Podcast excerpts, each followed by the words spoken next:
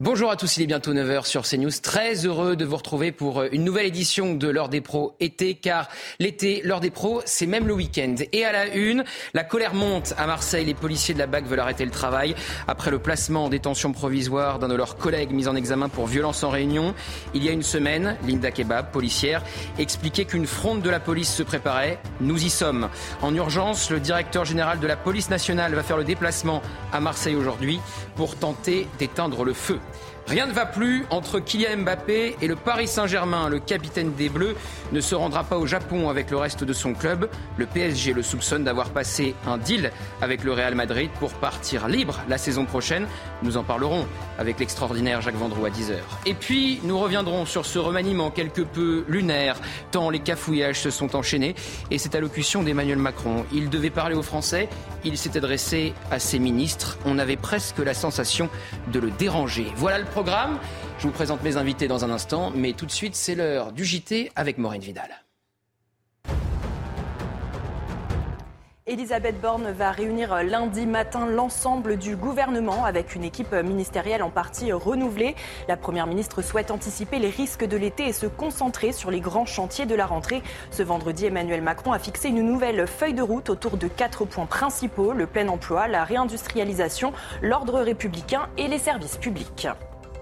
Premier déplacement pour Gabriel Attal en tant que ministre de l'Éducation nationale hier. Il a visité un chantier d'une école en reconstruction après les émeutes de fin juin en banlieue parisienne dans les Yvelines. Une nomination bien reçue et qualifiée de prometteuse par le corps enseignant. Écoutez le président syndicat national des écoles.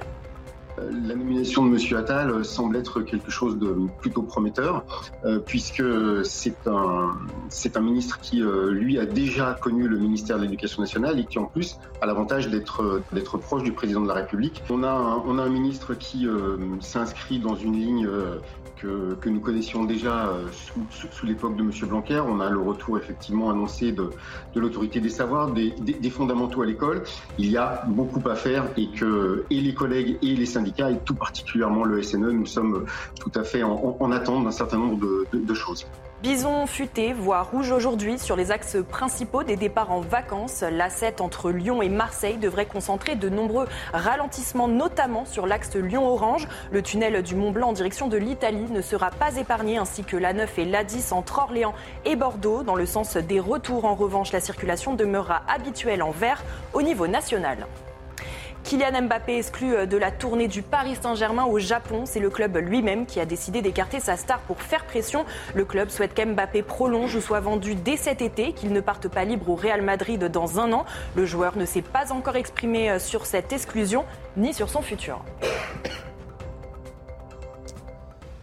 Merci beaucoup, Maureen. On vous retrouve dans une heure pour un nouveau journal. Autour de la table, Georges Fenech, le sociétaire, non pas de la comédie française, mais de l'ordre des pros, consultant CNews.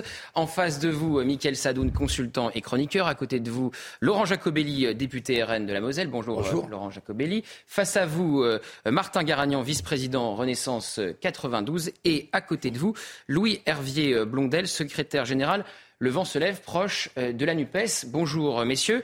On va commencer donc, je le disais dans le sommaire, avec la colère qui monte à Marseille et une fronde de la police qui se prépare. Quatre policiers ont été mis en examen pour violence en réunion par personne dépositaire de l'autorité publique et un d'entre eux a été placé en détention provisoire. Cette première question, Georges Fenech, ancien magistrat, est-ce que c'est rare de placer dans ce genre d'affaires un policier en détention provisoire? Heureusement. Hein, heureusement que ce genre d'affaires est quand même exceptionnel. Maintenant, moi, je, je pense qu'il faut être très prudent. Euh, mon propos s'adresse euh, plutôt à l'attention euh, de la police et des bacs et à Marseille. Là, c'est la justice qui est saisie. Ce n'est pas un propos maladroit sur lequel on reviendra sans doute et qui avait déjà commencé à mettre le feu aux poudres quand le, président, quand le président de la République a dit que c'était inexcusable. Vous vous souvenez?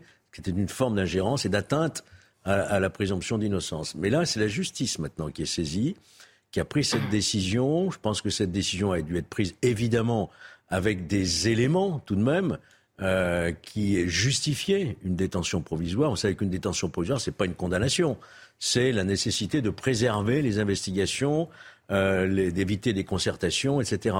Donc je pense qu'il faut laisser la justice travailler le temps nécessaire à ce qu'on y voit plus clair. Mais même, effectivement, ce genre d'affaire est extrêmement rare, mais même quand ce genre d'affaire éclate, le placement en détention provisoire est encore plus rare, Georges. Oui, absolument, vous avez raison. Euh, mais encore une fois, moi je veux, euh, je dirais, faire confiance à l'autorité judiciaire. Il y a des instructions qui sont saisies.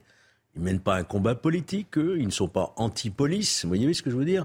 Ils sont face à des faits qui sont quand même euh, grave, si vous voulez. Maintenant, il faut déterminer s'il y a des responsabilités ou pas. Alors, vous voyez sur hmm. euh, votre écran le communiqué euh, du syndicat de police SGP qui appelle à cesser le travail. On est avec Rudy Mana, porte-parole Alliance, qui connaît bien la zone Marseille. On va faire un point avec vous. Bonjour Rudy Mana.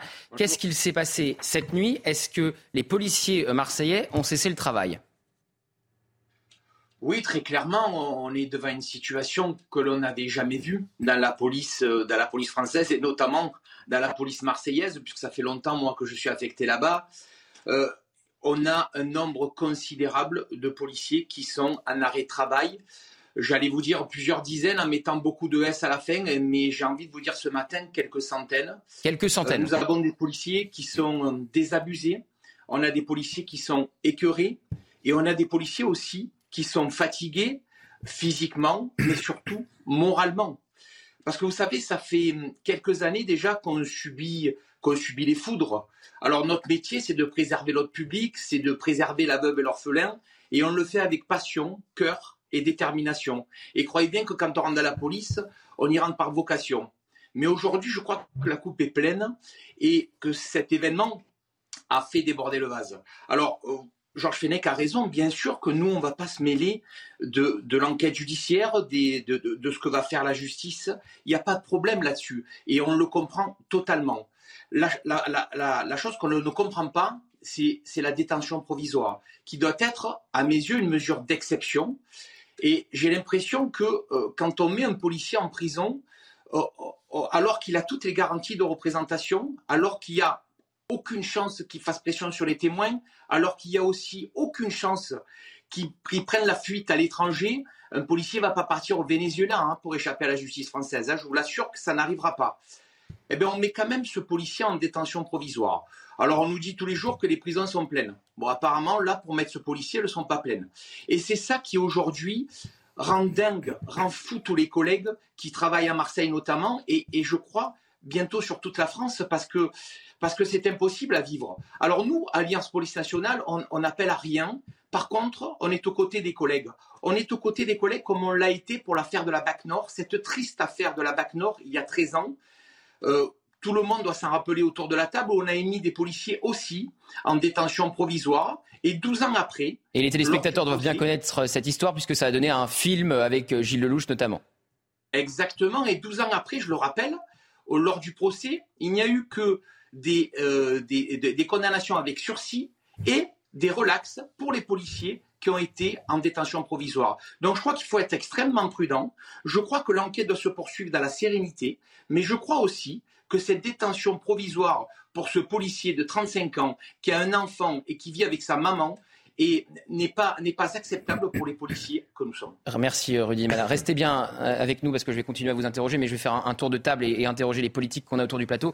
Laurent Jacobelli, euh, député du Rassemblement national, est-ce que vous comprenez la colère des, policiers marseillais et est-ce qu'il fallait placer ce policier en détention provisoire? Moi, je ne vais pas me prononcer sur le cas particulier de ce policier, mais sur le mouvement général. En fait, c'est la goutte d'eau qui fait déborder le vase, comme l'a dit le représentant syndical à l'instant. Les policiers en ont ras-le-bol. On sort d'une séquence où, grâce à la police, grâce grâce à la gendarmerie, l'ordre républicain a été maintenu face à des voyous. Et la récompense, finalement, c'est des sanctions toujours plus dures contre la police. On a un peu l'impression que le monde marche à l'envers, qu'on est de plus en plus tolérant vers les délinquants et les voyous, et de plus en plus dur vis-à-vis des forces de l'ordre, et notamment les policiers. Or, il faut bien comprendre qu'on ne ramène pas l'ordre avec des pâquerettes. De temps en temps, l'usage de la force est légitime pour la police.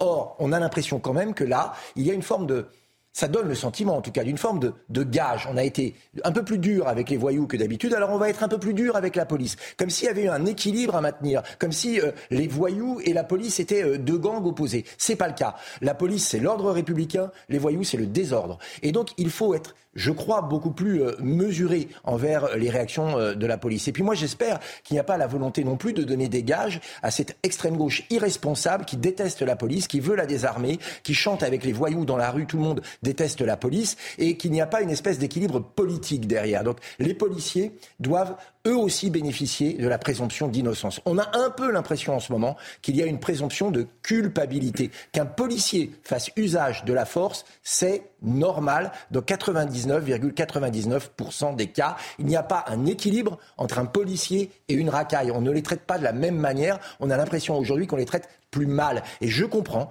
qu'après tous les efforts qu'ils ont faits, après le temps qu'ils ont donné pour ramener l'ordre en France, ils en aient ras-le-bol d'être systématiquement stigmatisé au plus haut niveau de l'État. Et vous le rappeliez, euh, Georges Fenech, hmm. quand le président de la République, dans l'histoire euh, de Nanterre euh, et de la terrible mort de ce jeune de 17 ans, dit que c'est inexcusable, il juge avant les juges. Et donc il décrète, il montre du doigt un policier, il faut que ça cesse, les juges prononceront leur verdict, et à ce moment-là on verra, mais pas avant. Louis-Hervé Blondel, est-ce que la NUPES déteste la police, comme le dit Non, certainement pas. Non, certainement pas. Certainement pas. C'est le, seul, ce sont les seuls qui proposent de recruter des policiers, par exemple, en masse, de leur donner plus de moyens. Donc certainement pas. Euh, je crois que les cadres institutionnels dans la NUPES, euh, les gens y sont très attachés. Donc je ne crois pas que ce soit le cas. Sur cette affaire en particulier, moi je pense qu'il ne faut pas monter en généralité. Au contraire, il faut se rappeler exactement des faits et de l'affaire. Et au regard de, de ce qu'on a, il ne faut pas faire pression sur la justice. Et c'est pour protéger l'institution policière qu'il ne faut pas faire pression sur la justice. Là, on a l'affaire d'un jeune homme de 21 ans qui a été rossé alors qu'il n'avait rien demandé. Euh, qui s'est retrouvé à, subir une, trépanation des opérations. Il a eu 60 jours d'interruption euh, totale de travail. Euh, il, s'agit de protéger l'institution et de garantir la confiance que les citoyens ont dans la police en disant ceci ne relève pas du normal, il n'est pas normal qu'un innocent qui, se, retrouve à avoir 60 jours d'interruption de travail. Euh, C'est pour protéger la police.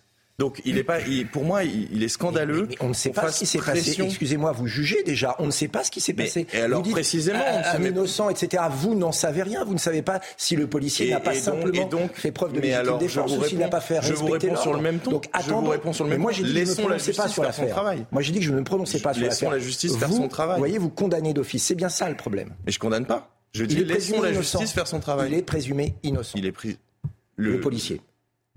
Bah, je crois pas. Sinon, il, sinon ah, si, le policier est ah, présumé innocent. Ah, vous savez que la présomption d'innocence, euh, ah, bah, excusez-moi. il, serait pas, il serait pas incarcéré. Ah, alors, vous avez un petit problème avec le concept de présomption d'innocence. On va vous laisser, on va laisser un ancien magistrat vous répondre. La détention provisoire n'est pas une atteinte à la présomption d'innocence qui reste intacte. Oui, c'est un moyen d'enquête. À mon avis, bon, voilà. Vous savez, le concept, en fait, le concept de présomption d'innocence, c'est jusqu'à ce que vous soyez condamné. Très bien. Voilà. La présomption. Parce que vous avez dit que non, il était pas présumé innocent. Il faut pas, il faut laisser la justice faire son travail. Bien sûr, mais personne ne dit le contraire. La question, c'est pas, euh, est-ce que la justice fait ou non son travail, c'est est-ce qu'il fallait le placer en détention provisoire de 1 et de 2, est-ce que la colère des policiers marseillais est légitime? Je vais refaire le point avec euh, euh, Rudy Mana. Rudy Mana, vous nous expliquez que vous n'aviez jamais vu ça, même au moment où Christophe Castaner était ministre de l'Intérieur. On se souvient de, ce moment où les policiers avaient jeté leurs menottes à terre. Oui, très clairement. Permettez-moi de répondre avant à ce qu'a dit le, monsieur de la, de la NUPES je rappelle clairement que les quatre policiers sont mis en examen. Je rappelle aussi que ces quatre policiers sont sous contrôle judiciaire et trois, les quatre sont en interdiction d'exercer. Il y en a un qui a été placé en détention provisoire et les trois autres euh, ont le contrôle judiciaire et l'interdiction d'exercer.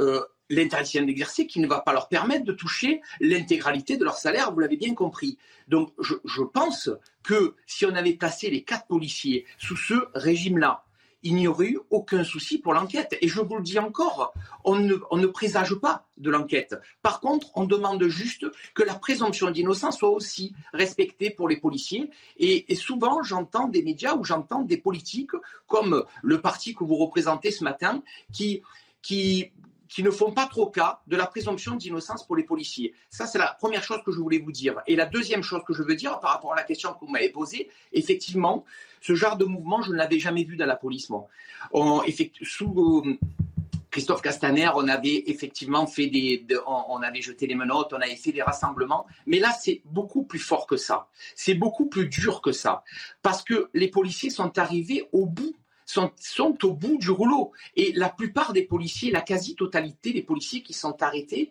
sont aujourd'hui en burn-out. Ils sont en burn-out parce que on se rend compte qu'on a donné corps et âme pour défendre ce pays pendant des émeutes qui ont lieu pendant cinq jours. Euh, je vous le rappelle, il y a, il y a, moins d'un mois, où la France allait être détruite par des individus qui n'avaient ni foi ni loi. On a eu 730 policiers blessés. Et aujourd'hui, on se rend compte que, euh, alors qu'on a tenté de, rétablir les équilibres, de rétablir l'ordre public, on, on, accuse les policiers, on les met en prison, alors qu'on a tout simplement rétabli l'ordre public. Et comme je l'ai entendu tout à l'heure par Laurent Jacobelli, il est évident que quand vous êtes dans, dans, une guérilla urbaine et que vous avez des individus en face qui n'ont ni foi ni loi et qui sont prêts à tout pour massacrer un policier, il faut se le dire, plus de 730 blessés, vous croyez qu'on va les interpeller avec des roses et des barbes à papa Non, mais je veux dire, c'est absolument impossible. Absolument impossible. Donc, je ne présage pas de cette affaire. Et s'il y a eu une faute, les policiers seront sanctionnés. Croyez-le bien. Ils sont déjà sous contrôle judiciaire et ils sont déjà en interdiction d'exercer. Mais quel est l'intérêt aujourd'hui de placer un policier en détention provisoire et quand on voit que parfois en France, et il y a des dizaines de cas tous les jours en France, on voit des individus qui parfois sont sans papier, qui n'ont aucune garantie de représentation, qui font des vols violences et qui ne sont pas placés en détention provisoire, on les convoque un an après au palais de justice pour leur, pour leur affaire. Alors, Rudy Manin, Rudy Manin on, va, on va entendre euh, Georges Fenech euh, qui souhaitait vous répondre. Non, mais écoutez, moi, je, je, je, je me sens, vous le savez très bien, très proche euh, de la police et gendarmerie nationale qui aujourd'hui sont confrontés à, une violence dans le pays terrible et qu'ils payent de leur personne. Hein. Il faudrait peut-être aussi rappeler malheureusement le, lourd tribut euh, pour la lutte contre la violence et, les manifestations et les émeutes. Bon, mais ceci étant dit, moi ce dont je me souviens, je crois que c'était en 2019, la police a déjà connu à ce moment-là euh, une très très grande réaction de colère, à la suite de quoi On va se le dire très clairement. Il y avait eu des propos qui avaient été tenus sur le magazine euh, Brut, par le président de la République qui avait parlé de violence policière. Terme qu'il nie aujourd'hui, qu'il n'emploie plus. Tout de suite derrière, effectivement, il y a eu une telle colère que le président de la République avait annoncé et mis en œuvre un Beauvau de la sécurité. Vous vous en souvenez très bien. Vous avez donné quelques gages, notamment en matière d'aménagement de peine de ceux qui commettent des actes contre les services de police et l'installation d'un observatoire de la responsabilité pénale. M. Darmanin est arrivé ensuite, les choses se sont calmées, et la police a retrouvé une sérénité. Et là, à nouveau, suite à une parole présidentielle que je considère, moi, comme inappropriée, c'est-à-dire le fait de dire cet acte est inexcusable alors que la justice est saisie, n'est-ce pas a mis à nouveau le feu aux poudres, qui était avant ce qui s'est passé à Marseille. Maintenant, ce qui se passe à Marseille, attention, je crois qu'il ne faut pas tout confondre. Je comprends votre émotion un collègue est incarcéré, vous avez le sentiment qu'il y a effectivement deux poids, deux mesures vis-à-vis de la police par la justice. Mais attendons, attendons, les juges, le procureur ont estimé que l'affaire sans doute est grave et qu'il y a nécessité de, préserver la suite. Je pense qu'il ne faut pas tout mélanger. Rudy Mana, on va vous laisser hein. répondre dans un instant, mais je vais entendre quand même Martin Garagnon parce que vous n'avez pas pris la parole depuis le début de hmm. l'émission. Vous représentez la, majorité euh, Renaissance. Est-ce que le ministre de l'Intérieur doit se rendre sur place à Marseille? Je pense que le ministre de l'Intérieur, on l'a vu, il est extrêmement mobilisé, très proche des policiers, très apprécié aussi, je crois. Est-ce qu'il doit aller à Marseille pour éteindre l'incendie? La décision euh, lui appartiendra. Je pense qu'effectivement, il y a une situation de fin de crise qui est, à mon sens, parfaitement compréhensible. Euh, j'aimerais quand même rappeler, parce que j'ai entendu beaucoup, beaucoup de choses depuis qu'on a démarré sur le sujet, mais j'aimerais rappeler quand même quelques évidences. Euh, le monopole de, la violence légitime, il est du côté des forces de l'ordre. Il n'y aura jamais, il ne peut pas y avoir d'équivalence dans l'usage de la violence entre les forces de l'ordre qui, par définition, ont une autorisation, une légitimité à exercer une violence ce qui, ne veut pas dire qu'elle ne doit pas être contrôlée, mais a priori, l'exercice. On ne parle pas de, violence, du maintien de l'ordre, il est légitime. Ça, c'est Max Weber qui avait parlé de la violence. on parle d'usage de la force, strictement. Mais le monopole de la violence. J'aime pas entendre parler de violence policière. Parce que c'est le terme de Max Weber, donc c'est pour ça que je Oui, mais la loi dit mais il n'y a pas il n'y a pas d'équivalence entre, je crois que ça a été dit, c'est relativement bien partagé, il n'y a pas d'équivalence dans le recours à, euh, à la violence entre les forces de l'ordre et les voyous ou les criminels. Il faut être très clair là-dessus. Les policiers, en aucun cas, ne peuvent être considérés comme des, des citoyens de seconde zone. Donc la présomption d'innocence, évidemment qu'elle doit s'appliquer euh, aux policiers dans quel que soit le cas de figure. Je n'ose imaginer une seule seconde que euh, la, décision de, détention provisoire soit, euh, puisse être considérée comme une espèce d'achat d'une paix sociale ou un signal donné d'apaisement. Hmm. Je n'ose imaginer que cette décision soit prise Laurent Jacobelli. Dans Simplement, j'aimerais juste rebondir sur les propos qui ont été tenus par le camarade de la NUPES, parce qu'on on entend quand même des choses assez hallucinantes. Quand vous dites que vous n'êtes pas contre la police, enfin bon, vous avez quand même des députés qui ont passé leur temps à défiler sous des bandeaux, la police tue, tout le monde déteste la police, c'est très compliqué de parler de la police à la France Insoumise. J'en ai fait expérience avec Manuel Bompard cette semaine. De recruter des policiers, mais vous les recrutez avec quoi? Avec des pistolets à eau et des cibles dans le dos? Enfin, à un moment donné, il faut être cohérent. On va laisser répondre. je, suis d'accord. À chaque fois, vous faites le jeu du funambule. On va laisser répondre Louis Hervier. Attendez, Michael, on va laisser répondre Louis Hervier Blondel parce qu'il a été mis en cause par Martin Garagnon. Non, enfin, répondez. de manière générale. Jean-Luc Mélenchon. Oui, bien sûr. La France Insoumise et la NUPES. Allez-y. Oui, oui, mais je ne sais pas comment vous répondre? Parce qu'en fait l'accusation elle est, elle est pas fondée sur grand chose. Elle est factuelle. Reprenez les tweets, les déclarations on des peut, on peut, on, peut, on peut, dire que la situation de la police n'est pas satisfaisante sans dire qu'on est contre la police. C'est possible de dire ça. Mais le problème c'est que c'est pas ce que vous faites. vous systématisez, vous globalisez. Il y a des députés de la NUPES qui participent quand même à des manifestations. Ah, évidemment. Où il est dit que tout le monde déteste la police. ils ne partent pas. Il y a un affrontement. Ils le chantent pas. Non mais d'accord, ils, assument, ils assument mais vous assumez tout ce qui est dit dans les manifestations. Euh, mais on y c'est pour ça, c'est pour ça qu'on ne va pas dans des manifestations que nous n'organisons pas. C'est bien la différence avec la Nupes. Moi, si j'entendais quelqu'un dire à côté de moi tout le monde déteste la police, croyez-moi, je partirais.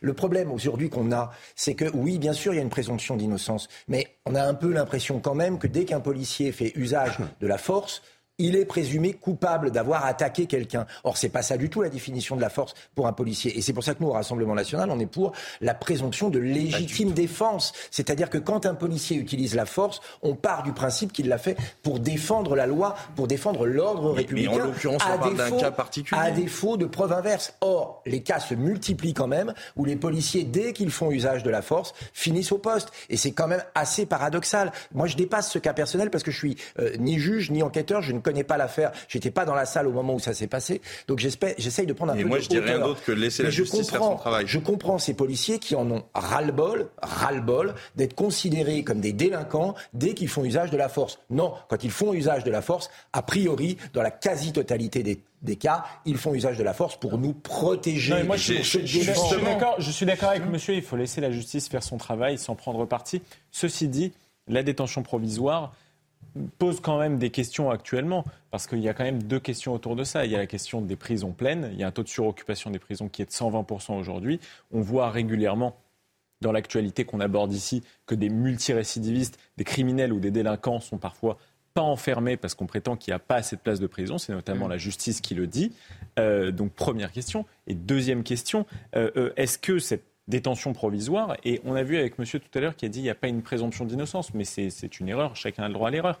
Mais cette détention provisoire, une elle, fait, elle fait, peser une présomption presque de culpabilité, parce que c'est tout un symbole quand même d'enfermer quelqu'un en attendant son jugement. sur le policier incriminé. Et elle met la, la pression sur le policier incriminé. Et Rudy Manet, d'ailleurs, dit que cette décision fait réagir la police et je pense qu'il faut écouter ses préoccupations parce que comme il dit cette situation est exclusive, la police ne l'a jamais fait.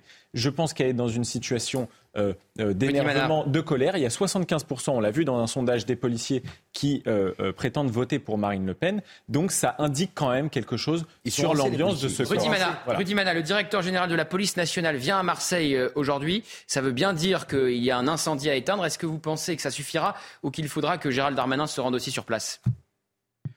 Bah déjà, euh, je, voudrais rebondir sur, sur, deux ou trois propos. Effectivement, M. Fenech a raison. Hein, les, propos qui avaient été tenus lors de l'affaire Nanterre ont beaucoup, beaucoup touché les policiers. Je vous le dis très clairement. Ça nous a fait une, peine énorme d'entendre les propos du président de la République euh, bafouer cette présomption d'innocence pour les policiers. Effectivement aussi, je vous le dis, euh, Gérald Darmanin est un ministre qui est apprécié dans les rangs de la police.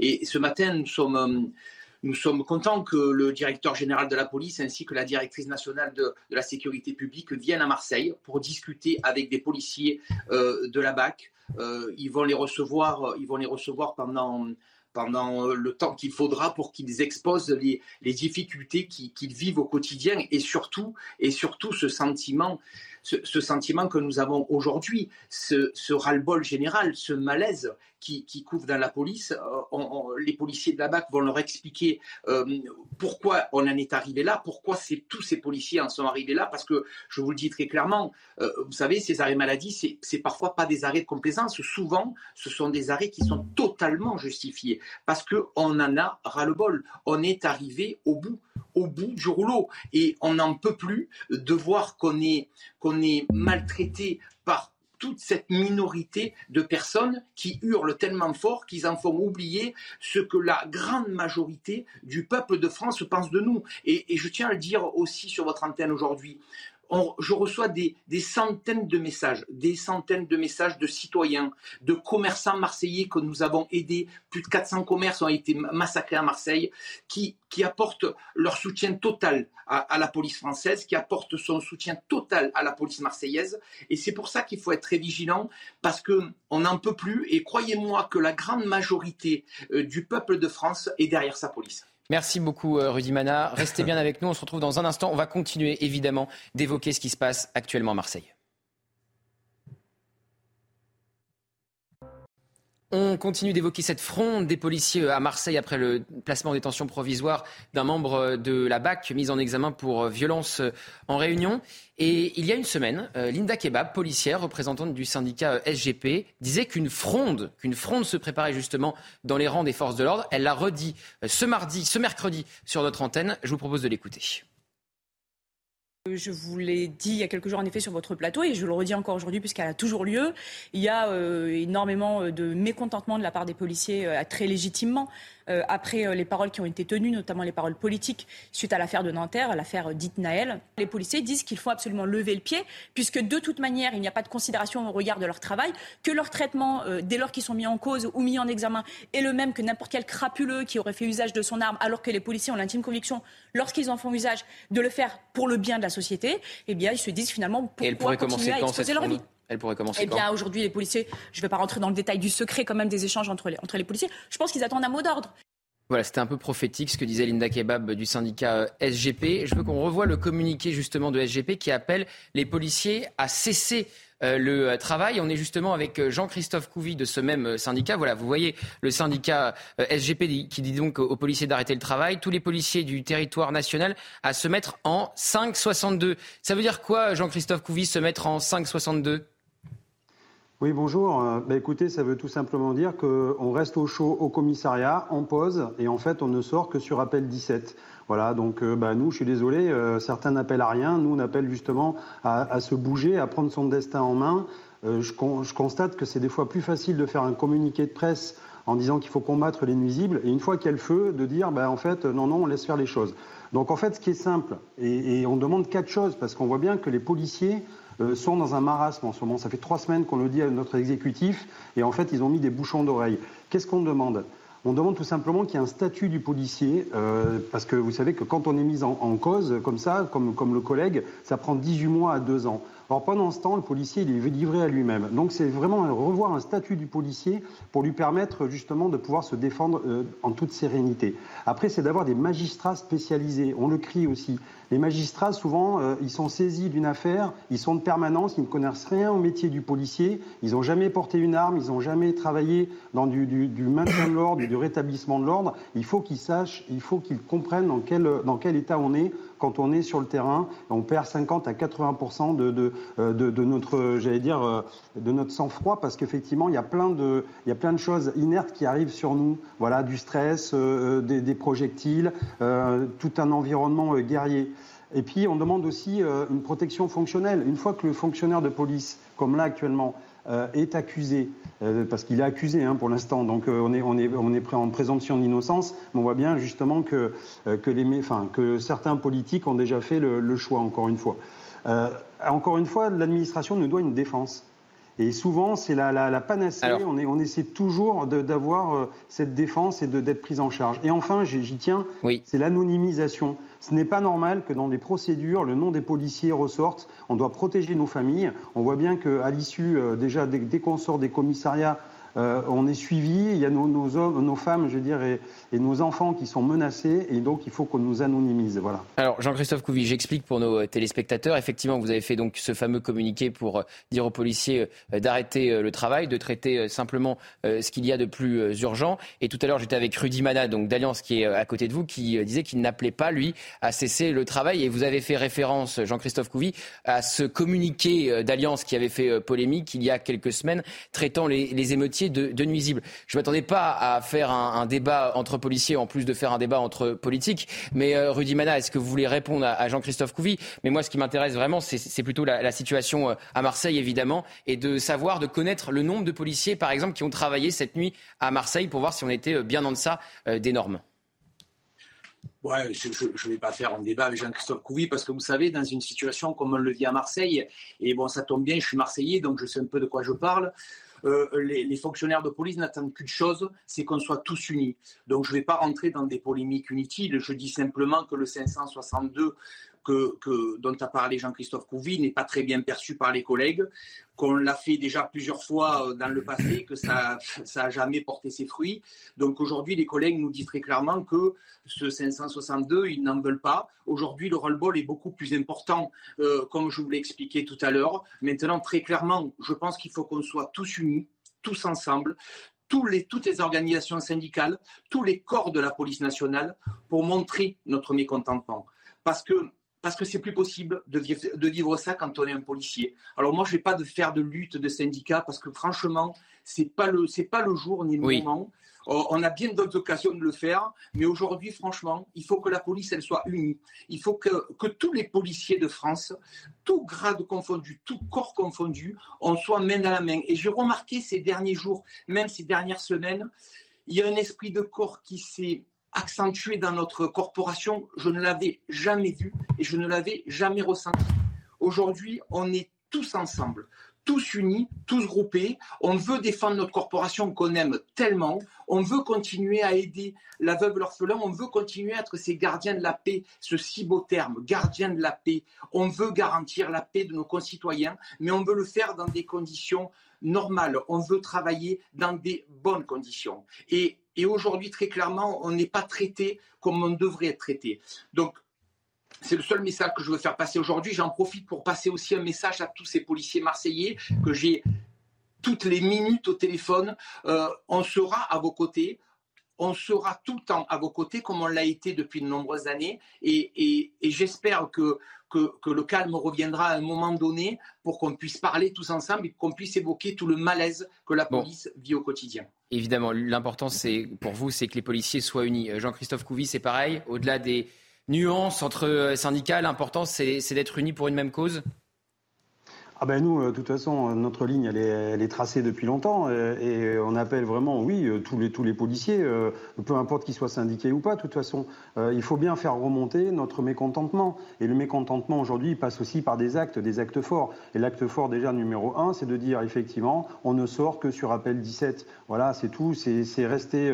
à chaque fois que de toute façon on va faire une intervention de police, on va être filmé, on va nous filmer, ça va faire le bug. certains hommes politiques vont reprendre en disant, voilà, regardez, euh, euh, voyez, la police tue, euh, la police blesse, la police mutile, et tatati et tatata. Enfin, on connaît très bien la petite musique. Donc, en réalité, quand on est toujours exposé, les policiers sont en première ligne pour tout, pour répondre à tous les problèmes sociétaux. À chaque fois, c'est une réponse sur les policiers. Les policiers, ils ont le droit d'être défendus, ils ont le droit d'avoir la présomption d'innocence, ils ont surtout le droit d'avoir de la dignité. Et quand le matin, on part eh bien, on a juste envie le soir de retrouver notre femme, nos femmes et nos enfants. Or, quand on part maintenant, on part la boule au ventre parce qu'on ne sait pas si le soir on va pas faire le 20h. Voilà. Et donc ça, c'est ça, c'est insupportable. Et cette épée de Damoclès sur la tête des policiers est insupportable. Donc ça fait déjà trois semaines que ça couve. On a vu notre exécutif, on a vu des hommes politiques faire tout de suite un pas de travers en disant oh là là, euh, ça sent mauvais, nous on laisse ça, euh, ils n'assument rien en fait. Et c'est ça la problématique. Et on nous demande à nous d'être tout assumé. Eh bien écoutez, il y a un ras-le-bol, les collègues l'expriment, et puis maintenant, ben, j'allais dire, euh, ceux qui, les Français, feront leur police. Hein. Laurent Jacobelli, on voit qu'on est vraiment sans doute au début de quelque chose, d'une fronde des policiers qui va peut-être faire tache d'huile dans le pays. Oui, bien sûr, mais euh, comprenez-les quand même. C'est-à-dire que les policiers aujourd'hui, c'est pas le salaire hein, qui les motive, euh, c'est pas les conditions de travail, euh, c'est évidemment psychologiquement très dur. Ce qui les motive, c'est de maintenir l'ordre en France et le soutien de la population. Et quand ils sentent qu'ils sont fliqués, plus fliqués finalement que les voyous, alors forcément ils n'ont plus aucun soutien, plus aucune motivation qui ne peut venir de l'extérieur. Ils doivent puiser en eux-mêmes cette motivation. Et donc forcément c'est éreintant. Demain, qu'est-ce qui va se passer? Ce policier qui va devoir contrôler quelqu'un, qui va devoir peut-être faire usage de la force. Eh bien, peut-être ne le fera-t-il pas. Pourquoi? Parce qu'effectivement, il va être filmé. Je le dis, aujourd'hui, c'est les policiers qui sont fliqués. Tout ça va aller sur les réseaux sociaux. Et vous avez quelques excités d'extrême gauche, dont certains d'ailleurs ont une écharpe tricolore, qui vont dire la police tue. Et puis, tout de suite, leur hiérarchie va les lâcher en race campagne en les livrant euh, euh, à, la, à la justice. Tout cela n'est plus tenable. Il faut répéter les choses. La police maintient l'ordre républicain, ils ont le droit de faire usage de la force et nous devons les soutenir complètement avec la présomption de légitime défense. Louis Hervé Blondel, est-ce que la police tue? La police en tant qu'institution ou la police avec des... Quand on parle de personnes... Est-ce que la police tue? Est-ce que vous reprenez la phrase de Jean-Luc Mélenchon, la police tue? Je la reprendrai pas comme ça. Je la reprendrai pas comme ça. C'est-à-dire? C'est-à-dire que je crois qu'il y a des certains fonctionnaires de police qui n'ont pas une attitude exemplaire. Certains policiers. Ça, c'est. Vous ne faites pas d'amalgame. Et ensuite, l'institution policière, sur laquelle il y a beaucoup de travail à faire, qui aujourd'hui n'est pas dans un état satisfaisant, qui à mon avis doit, euh, euh, doit subir euh, ou, travailler à une grande refonte sur la formation, sur le recrutement, sur les missions, sur la doctrine de maintien de l'ordre. ça, c'est ce qui, à mon avis, compte. Et ensuite, oui, il y a, y a dans les effectifs de police, comme partout, des gens qui, malheureusement, ça a plus de conséquences qu'ailleurs, des gens qui. Donc vous ne reprenez pas la phrase de Jean-Luc Mélenchon, on l'entend. Est-ce que, Martin, oui. Est-ce que, comme vos camarades de lutte, vous voulez désarmer la police? Euh, pas forcément. C'est pas. C'est-à-dire pas forcément. C'est pas. Je, ça dépend. La police, il y en a plein. Euh, par exemple, le fait que la police municipale dans certaines villes soit armée, je n'y suis pas forcément favorable. Voilà, c'est clair au moins. Non, mais c'est clair. C'est-à-dire qu'aujourd'hui, on voit bien, euh, dès qu'un voyou euh, fait une exaction, qu'il met le feu euh, à une mairie, je parle de la police municipale. Non, mais, C'est-à-dire ceux qui vérifient non, non, mais je continue, je continue. on leur trouve toutes les excuses du monde et on dit il faut les aider, ce sont des victimes de la société. Quand un policier fait son travail, il est la police a un y compris la police municipale. La police ils sont exemplaires, monsieur. Ils sont exemplaires. Ils font ce que ni vous ni moi ne serions capables de hmm. faire. C'est-à-dire qu'ils vont risquer leur vie tous les jours pour un salaire qui, honnêtement, euh, n'est pas digne de leur boulot. Ils se font euh, insulter par des politiques, ils ne sont pas soutenus par leur hiérarchie et ils tiennent la République debout. Croyez-moi, ça demande une force morale et une force de caractère. Martin Garagnon. Jamais un policier. Martin Garagnon. non, non, je voulais vous poser une question. Est-ce que euh, vous vous rendez compte que, parce que quand on entend les syndicats de police, ils disent ce placement en détention provisoire, c'est la goutte d'eau. Qui a rempli le vase, si ce n'est Emmanuel Macron, puisqu'il a parlé de drame inexcusable la première fois à Marseille, justement, et ensuite euh, auprès de Mathieu Vallet, il a parlé de conneries. D'ailleurs, on peut débattre de ce terme connerie, parce que peu importe euh, du point de vue dans lequel on se place, euh, le terme connerie n'est sans doute pas le bon. Donc, est-ce que vous comprenez qu'Emmanuel Macron a une part de responsabilité dans la fronde qui est en train de démarrer aujourd'hui à Marseille? Je pense que euh, lorsque j'entends M. Jacobelli parler de défection de soutien de la hiérarchie des policiers, je pense qu'il est évidemment en faux. On a Répondez à ma question, si vous voulez, Martin Gardin. Je, je, réponds parce que c'est une réponse en deux temps, parce qu'il y a à la fois les Eh bien, commencez en premier temps euh, sur Emmanuel Macron, si ça vous dérange pas. de Darmanin. Euh, les, les, les, vous faites allusion donc aux propos qui ont été tenus à Marseille, pour rappeler le contexte, etc., qui était une réaction qui visiblement a été prise un peu à chaud, avec des micros tendus, etc., qui s'est produite juste après l'événement. Je crois qu'il y a une position qui a été clarifiée par un tweet beaucoup plus détaillé que cette phrase qui a été effectivement. Donc cette phrase était une erreur Cette phrase était une erreur Je pense qu'elle n'exprimait pas le fond de la pensée telle qu'on a pu l'exprimer dans les médias et dans les commentaires. Je pense qu'Emmanuel Macron euh, est un président qui a apporté les preuves de son soutien à la police et aux forces de l'ordre. Et quand il parle de violence policière chez Brut quand il, je crois que le terme a été, très largement, a très largement évolué parce que euh, on il en parle plus aujourd'hui. Oui. Violence policière, on peut parler mais de vous violence bien que le, policier, en même temps a ses limites. C'est-à-dire que en même temps, violence policière, c'est que ça donne le sentiment qu'il y a. Quand vous parlez le lundi de violence policière et le vendredi que vous n'en parlez plus, euh, c'est compliqué de suivre le président pour les policiers. Hmm. Alors, je, oui, mais enfin, je pense que les, euh, il y, a, y, a, des mots qui peuvent parfois euh, prêter à interprétation. Il y a des actes qui eux ne prêtent à aucune interprétation. Quand on voit la loi qui a été votée par Gérald Darmanin, la LOPMI, donc la loi de programmation du ministère de l'Intérieur, qui est une loi extrêmement ambitieuse pour les forces de l'ordre, 15, 15 milliards sur la table, le renouvellement du parc automobile, la rénovation des commissariats, le réarmement de la police, etc.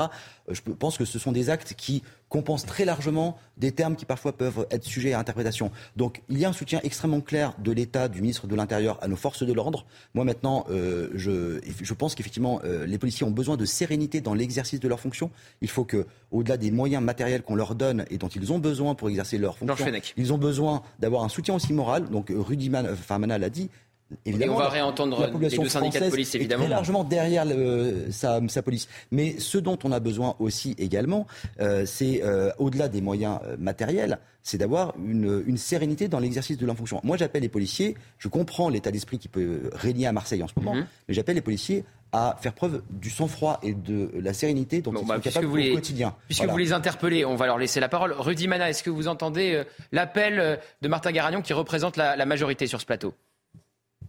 Oui, bien sûr qu'on l'entend, mais je crois que les policiers font preuve de sang-froid depuis euh, de très nombreuses années.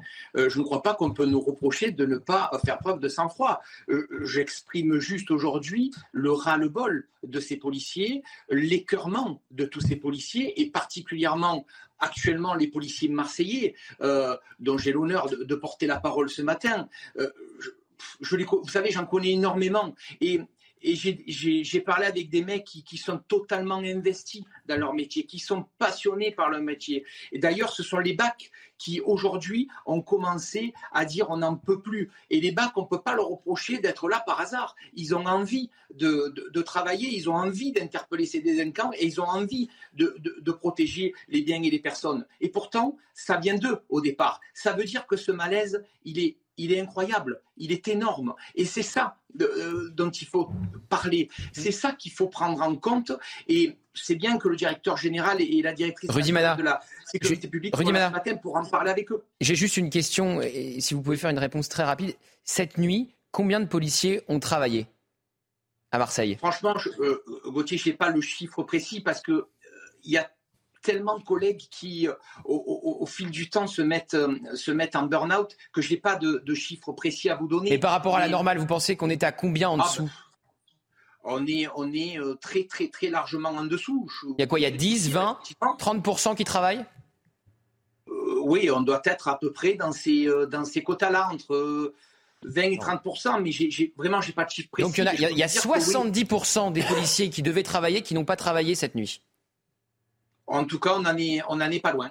D'accord. On voit que la crise est énorme, Georges, et qu'on est au début de quelque chose de très important. Mais bien sûr qu'il y a une crise, une colère, une incompréhension. Euh, mais moi, ce que je voudrais dire, c'est en réponse un peu à ce qu'a dit euh, Jean-Christophe euh, Couvi. Couvi.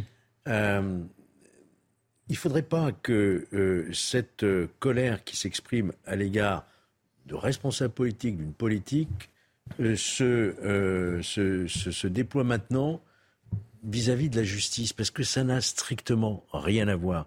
J'entends Jean-Christophe Couvi nous dire euh, les juges d'instruction n'y connaissent rien l'usage des armes, il faudrait spécialiser des juges. Non, on ne pouvait pas dire une chose pareille. Vous savez très bien que le juge d'instruction, il est formé, il a une capacité. Vous voudriez quoi? Une justice d'exception? Ça n'est pas souhaitable.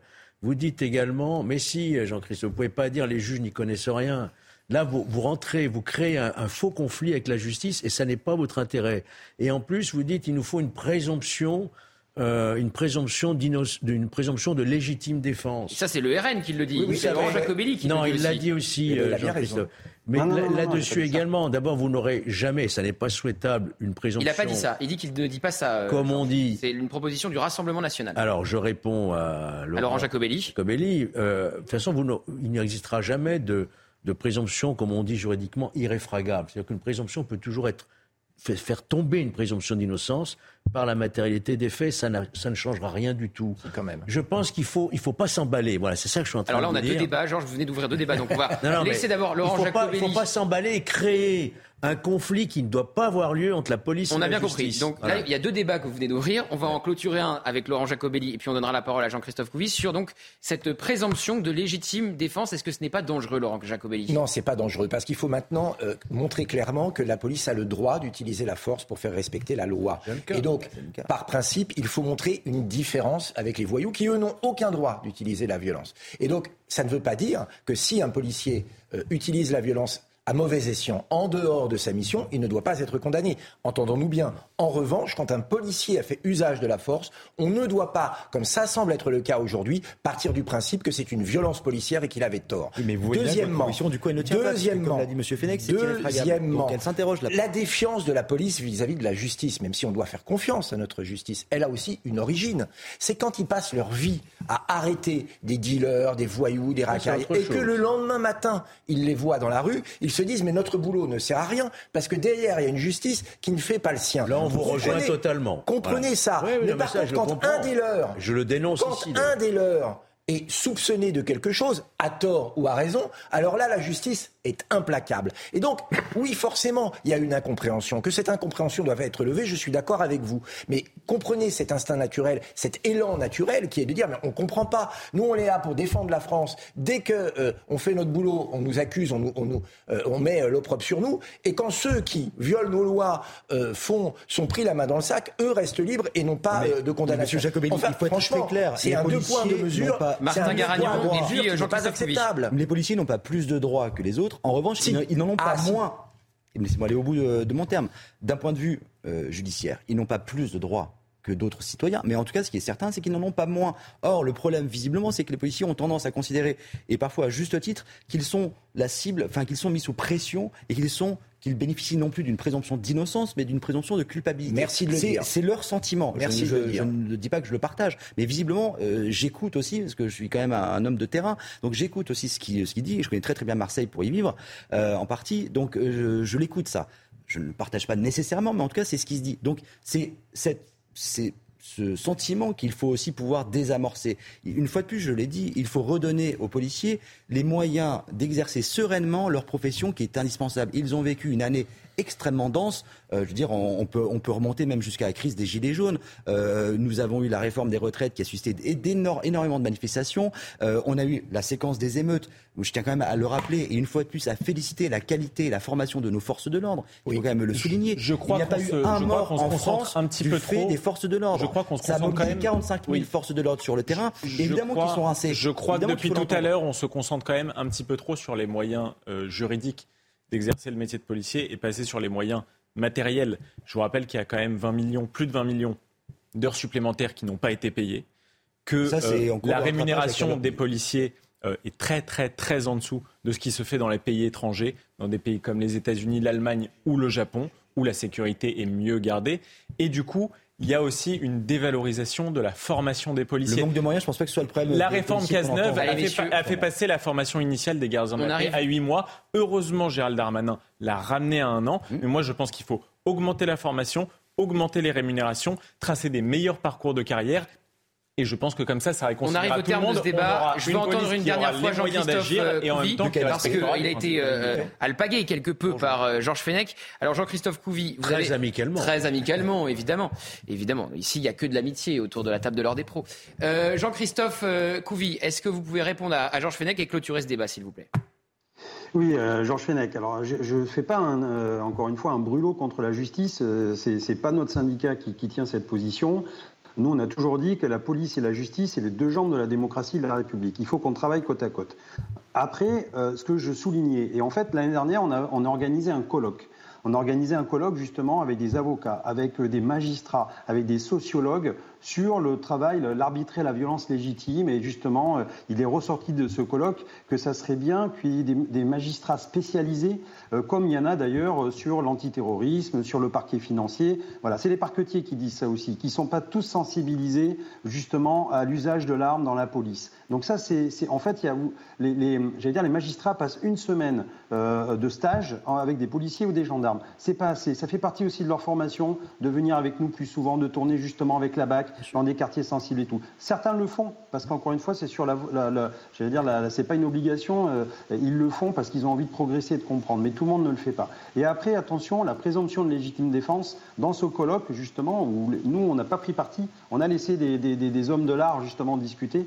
On ressortait que c'était complètement inutile et que c'était en fait du, du maquillage parce que tout simplement, on est dans le régime de la preuve et qu'à chaque fois un magistrat, qu'est-ce qu'il va faire? Eh ben, il va faire venir des experts, il va mettre les gens en sûr. contrôle judiciaire et puis et c'est comme comme ça que ça va marcher. Donc encore une fois, si c'est pour faire, je veux dire, croire à des fonctionnaires de police que la présomption d'innocence, Merci ça va, leur permettre d'être défendus, hein. ben, c'est du pipeau. Voilà. C'est clair. Voilà, eh bien, vous êtes réconciliés quelque part, euh, Georges Fenech et Jean-Christophe Gouvi. d'accord sur la formation des magistrats. On est très heureux. voilà, tout à fait.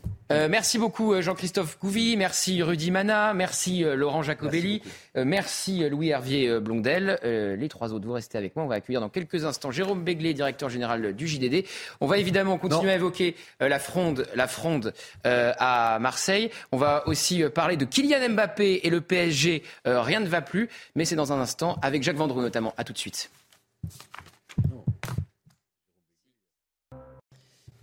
Mbappé privé de Japon, c'est la une euh, de l'équipe. Kylian Mbappé reste donc à Paris. Il n'est pas avec son club dans l'avion direction euh, le Japon. Rien ne va plus avec le PSG.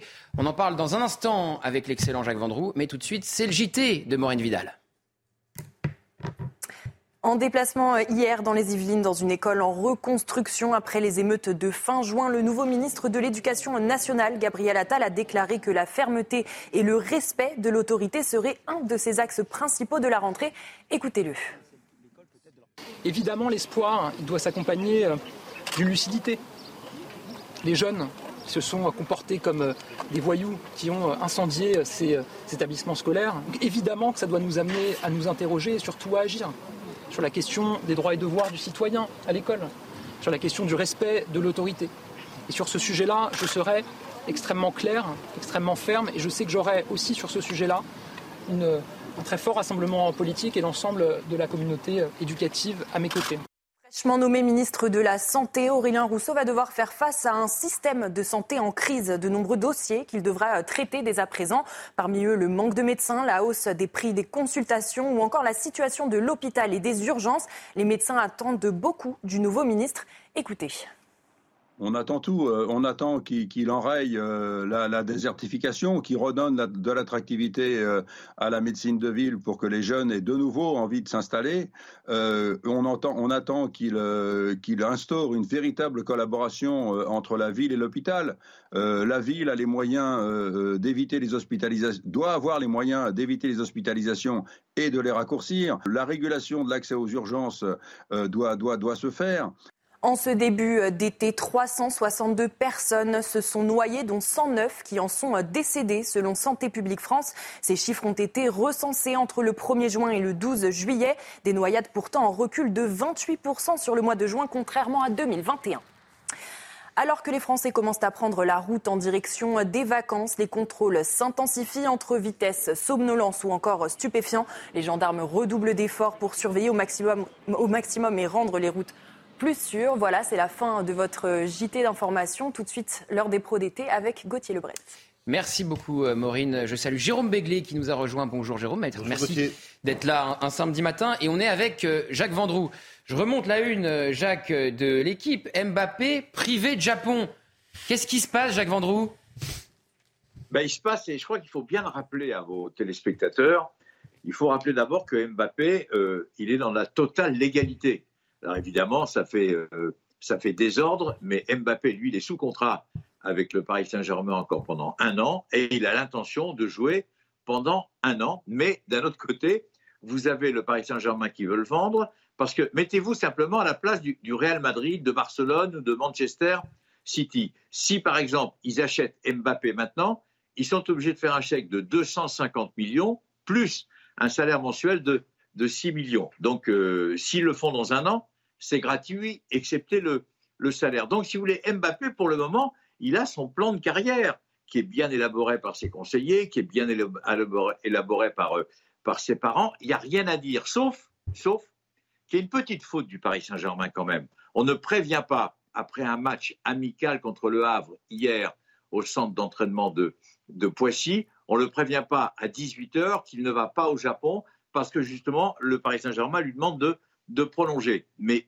il faut pas, faut pas, euh, il faut être clair dans cette histoire. Le Paris Saint-Germain, je veux dire, euh, et le Paris Saint-Germain fait une erreur dans la mesure où il fallait anticiper bien avant. C'est pas maintenant qu'il faut régler les problèmes, et c'est pas la première fois. Et Dieu sait si le Paris Saint-Germain est un club dire, important pour le, pour le foot français. Mais j'insiste sur le fait que Mbappé, il est dans son droit il ne fait qu'appliquer ce qui a été décidé avec les dirigeants du, du Paris Saint-Germain. Il n'y a rien à dire. Que ça fasse désordre, ok. Que ça fasse pagaille, ok. Vous savez, il y a des joueurs du Paris Saint-Germain par le passé eh bien, qui ont mis aussi la, pagaille. Alors, on peut parler de l'institution, que l'institution est au-dessus de, de tout le monde. Mais quand vous entendez, euh, je veux dire, le Paris Saint-Germain qui dit s'il reste, pas de souci, mais va pas jouer pendant un an, vous pensez qu'on peut se permettre ce genre de luxe, le meilleur joueur du monde qui va rester sur le banc parce qu'il ne veut pas signer une année euh, supplémentaire? Et nous sommes à un an des Jeux Olympiques. Kylian veut faire les Jeux et il veut faire l'Euro. Tout ça, c'est pas rationnel. Alors, on va en parler aussi avec euh, euh, Jérôme, parce que Jérôme, quand vous, quand vous êtes arrivé sur ce plateau, vous m'avez dit c'est une formidable histoire. C'est le PSG qui passe à l'offensive et qui se laisse plus faire par Kylian Mbappé. Donc vous vous placez de l'autre point de vue que Jacques Vendroux. Oui, absolument. Je, Jacques a très bien résumé la situation. Je dis que pour une fois, le club décide d'engager un bras de fer avec l'un de ses joueurs, en l'occurrence son joueur star. Jusqu'ici, il y avait des petites brouilles et puis euh, souvent depuis Doha, depuis le Qatar, on tranchait, on tranchait souvent en faveur des joueurs. Là, on dit maintenant, ça suffit. La marque PSG, le club, l'institution, comme dit Jacques, euh, est le plus fort et on va faire, on va faire rentrer dans le rang l'impétrant. Sauf que effectivement, c'est le meilleur joueur du monde, c'est le capitaine de l'équipe de France, euh, c'est le joueur sans qui la France gagne pas ou peu et, dit-on, c'est le joueur essentiel euh, au Paris Saint-Germain. C'est vrai que tout le monde est dans son bon droit jusque-là. Euh, sauf que qui a le plus à perdre si Mbappé reste sur le banc pendant une saison entière? Scénario auquel je ne crois pas du tout, je vous le dis tout de suite, parce qu'ils finiront bien par s'entendre. Est-ce que c'est Paris ou est-ce que c'est le joueur? Est-ce qu'un joueur de 23 ans, 24 ans peut se permettre, alors qu'il est au fait de sa carrière, de rester un an sans jouer? J'ai du mal à le croire.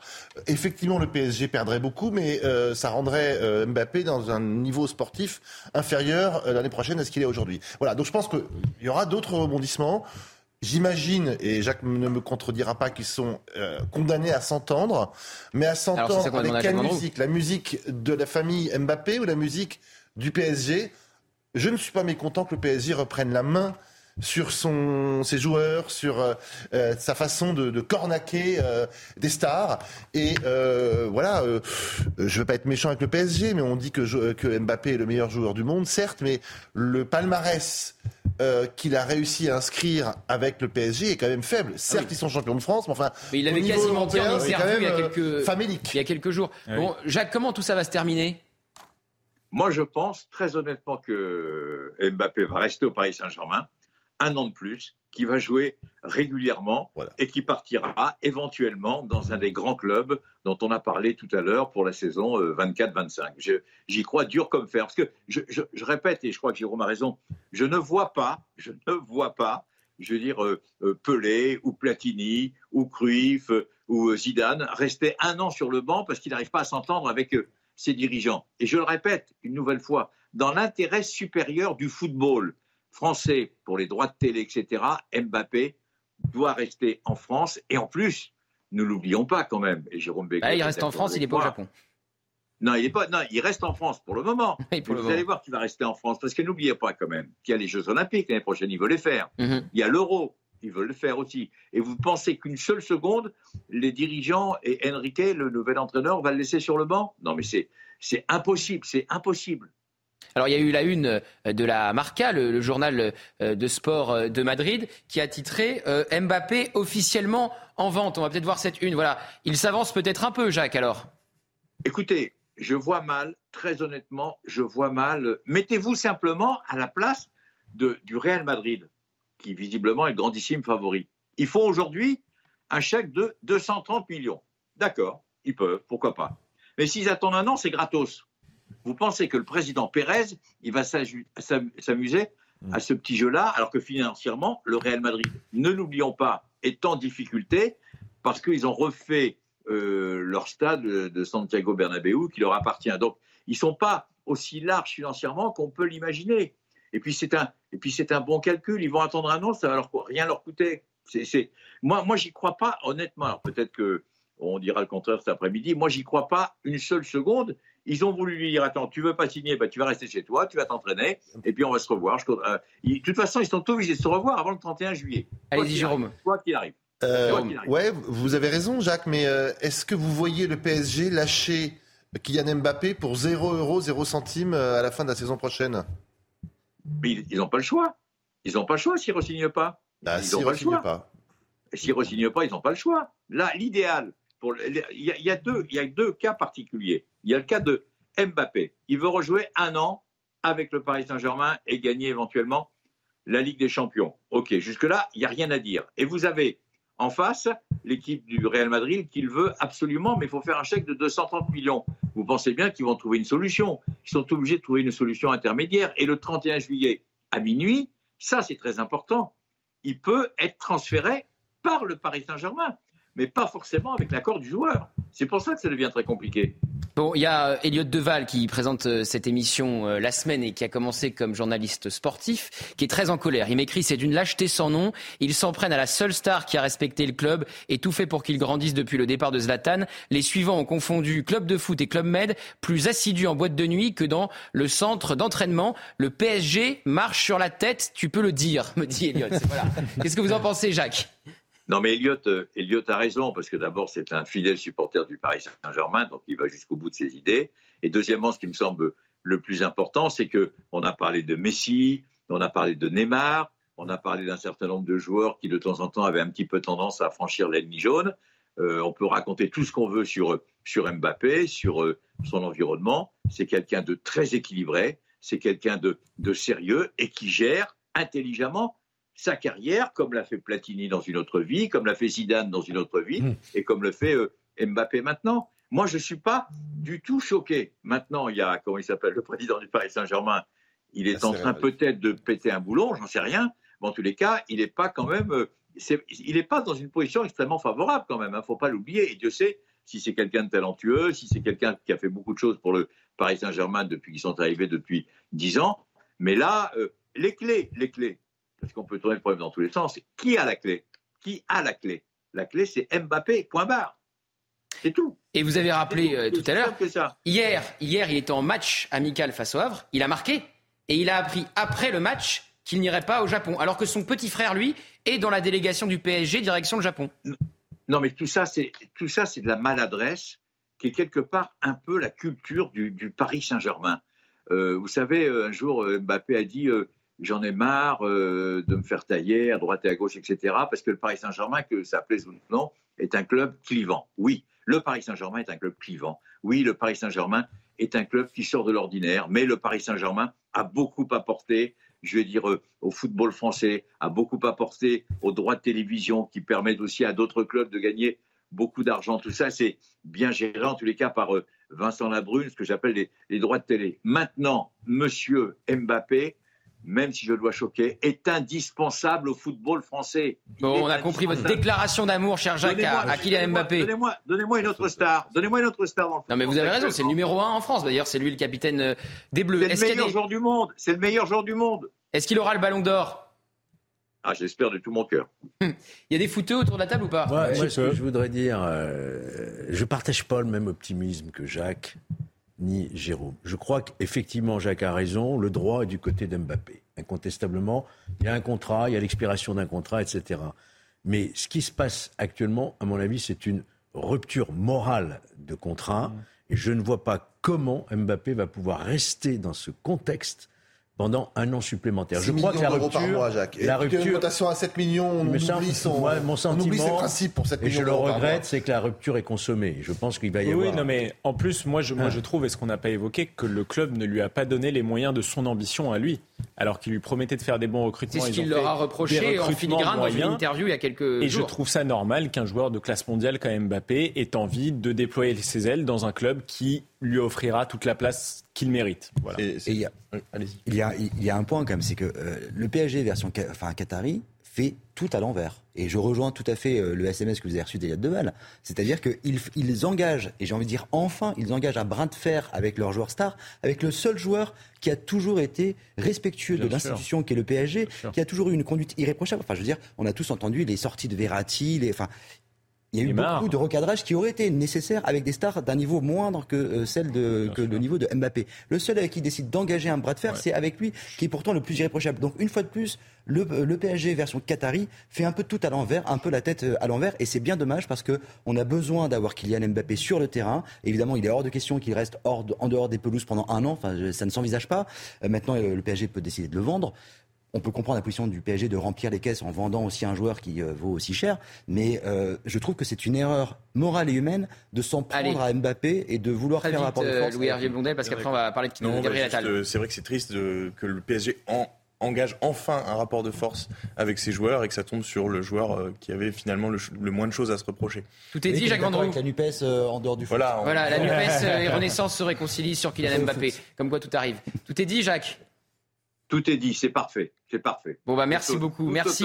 Voilà. pour la deuxième semaine consécutive de prendre un, un peu de temps dans vos vacances pour euh, nous répondre vu l'actualité euh, sportive. Avec plaisir. On va parler euh, maintenant du euh, remaniement et de Gabriel Attal qui s'inscrit vraiment de plus en plus quand, comme l'anti-Papendiaï. Vous voyez euh, notre titre. Déjà, lors de la passation de pouvoir, il a listé tout ce qu'il devait faire, sous-entendu tout ce que Papendiaï n'avait pas fait. Et vous savez ce qu'il a fait, Jérôme, comme premier déplacement? Est-ce que vous savez où il est allé? Il est allé dans deux établissements dans les Yvelines. Exactement, dont un qui a été incendié pendant Absolument. euh, les émeutes et l'autre qui accueillera les enfants qui ne sont plus dans cette école incendiée. Et vous savez ce qui s'était passé dans cet établissement dans les Yvelines? Papendiaï avait annulé son déplacement. Il devait s'y rendre et il a annulé son déplacement.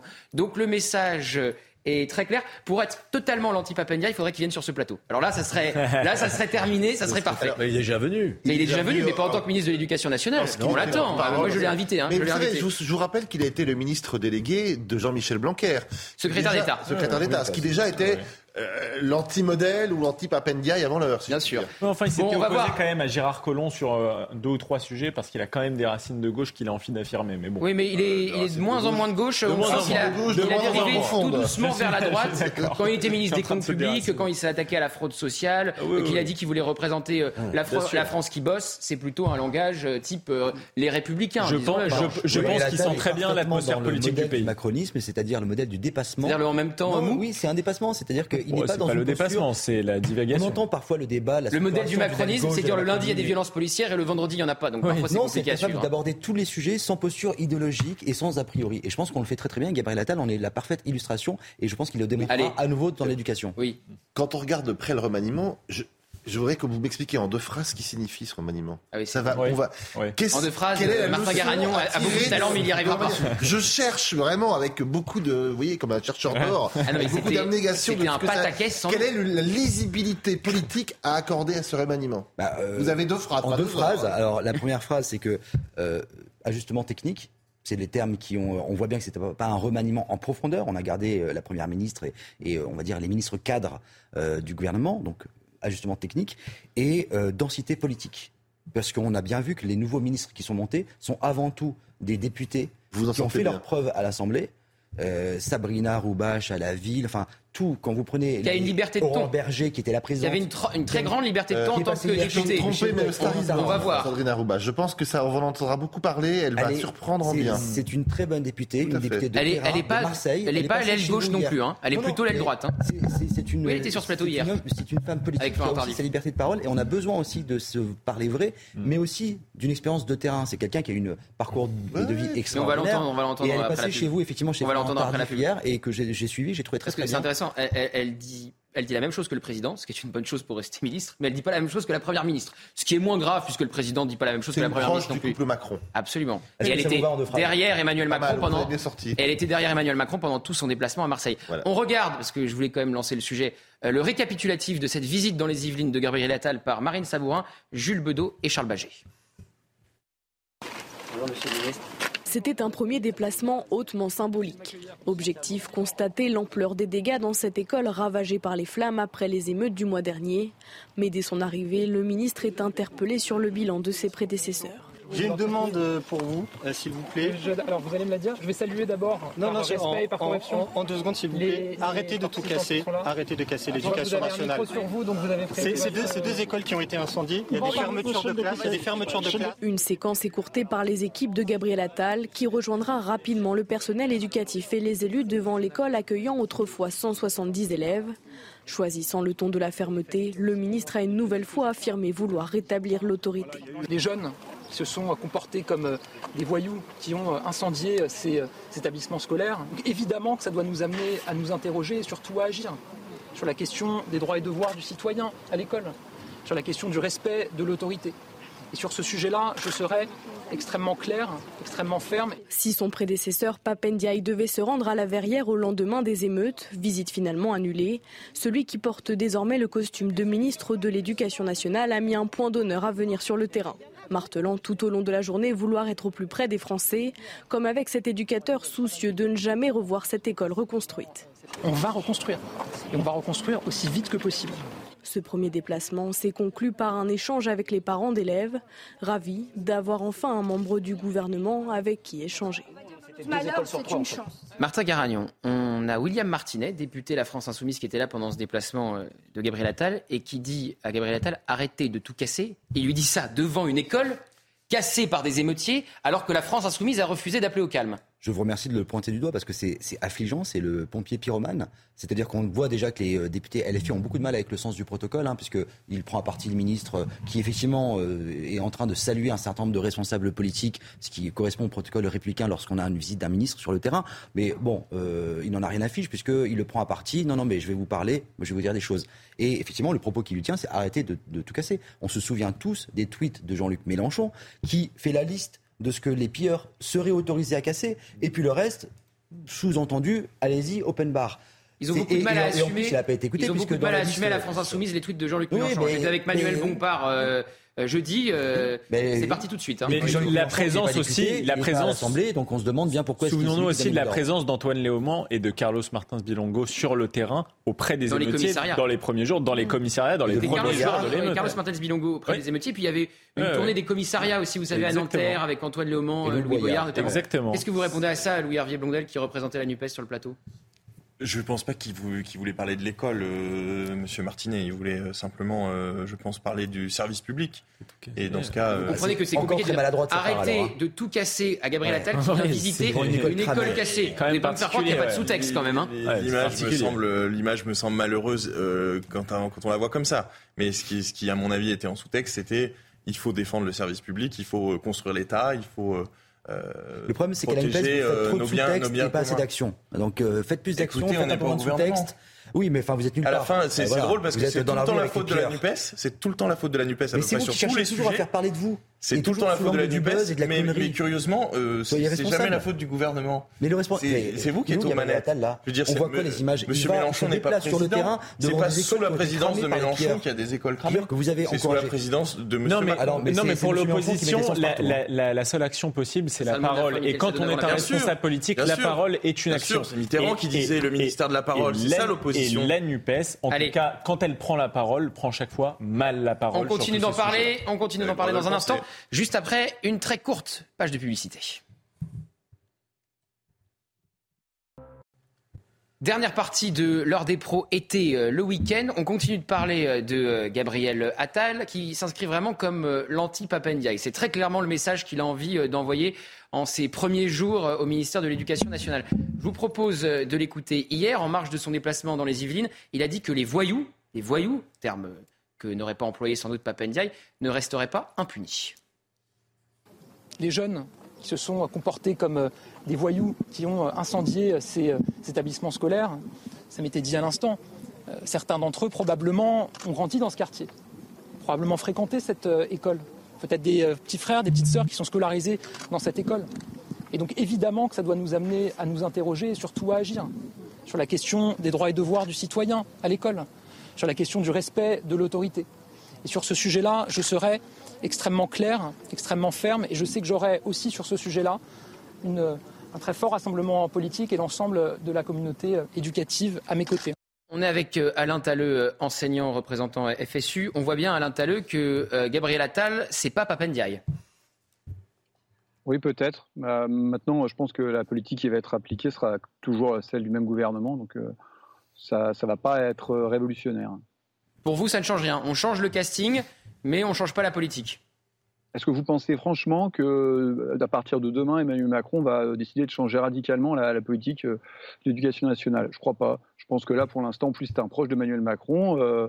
on a eu avec Papendiaï l'illusion peut-être d'une ouverture, puisqu'il avait, compte tenu de sa personnalité et de son engagement précédent, on aurait pu penser qu'il y avait une autre façon de faire la politique. On s'est vite aperçu que ce n'était pas le cas. Les promesses qui étaient déjà celles de Jean-Michel Blanquer n'ont toujours pas été euh, appliquées en termes de revalorisation salariale.